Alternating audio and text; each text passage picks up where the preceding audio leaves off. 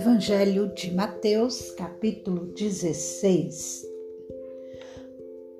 O pedido por um sinal. Os fariseus e os saduceus se aproximaram de Jesus e, tentando, pediram-lhe que lhes mostrasse um sinal vindo do céu. Mas Jesus respondeu: Chegada a tarde, vocês dizem: teremos tempo bom, porque o céu está avermelhado. E pela manhã vocês dizem: hoje teremos tempestade, porque o céu está de um vermelho sombrio. Na verdade, vocês sabem interpretar a aparência do céu.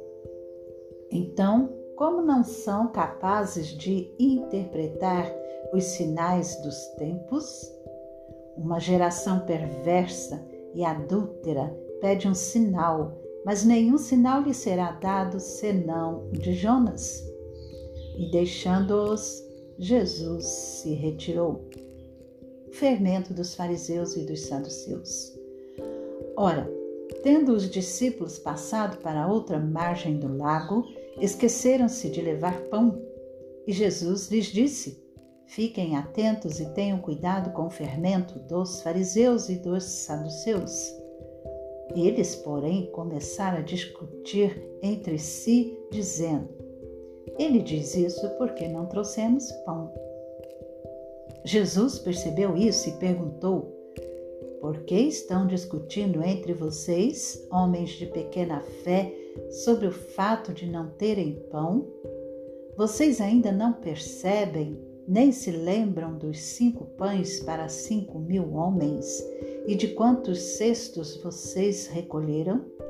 Nem dos sete pães para os quatro mil e de quantos cestos vocês recolheram? Como não compreendem que eu não estava falando com vocês a respeito de pães? Tenham cuidado com o fermento dos fariseus e dos saduceus. Então entenderam que Jesus lhes tinha dito que tivessem cuidado não com o fermento usado no pão, mas com a doutrina dos fariseus e saduceus. A confissão de Pedro. Indo Jesus para a região de Cesaré de Filipe, perguntou a seus discípulos: Quem os outros dizem que é o filho do homem? E eles responderam: Uns dizem que é João Batista, outros dizem que é Elias e outros dizem que é Jeremias ou um dos profetas. Ao que Jesus perguntou: E vocês, quem dizem que eu sou? Respondendo Simão Pedro, disse: O Senhor é o Cristo, o Filho do Deus vivo. Então Jesus lhe afirmou: Bem-aventurado é você, Simão Barjonas, porque não foi carne e sangue que revelaram isso a você, mas meu Pai que está nos céus. Também eu lhe digo que você é Pedro, e sobre esta pedra edificarei a minha igreja, e as portas do inferno não prevalecerão contra ela. Eu lhe darei as chaves do reino dos céus. O que você ligar na terra terá sido ligado nos céus, e o que você desligar na terra terá sido desligado nos céus. Então Jesus ordenou aos discípulos que não dissessem a ninguém que ele era o Cristo.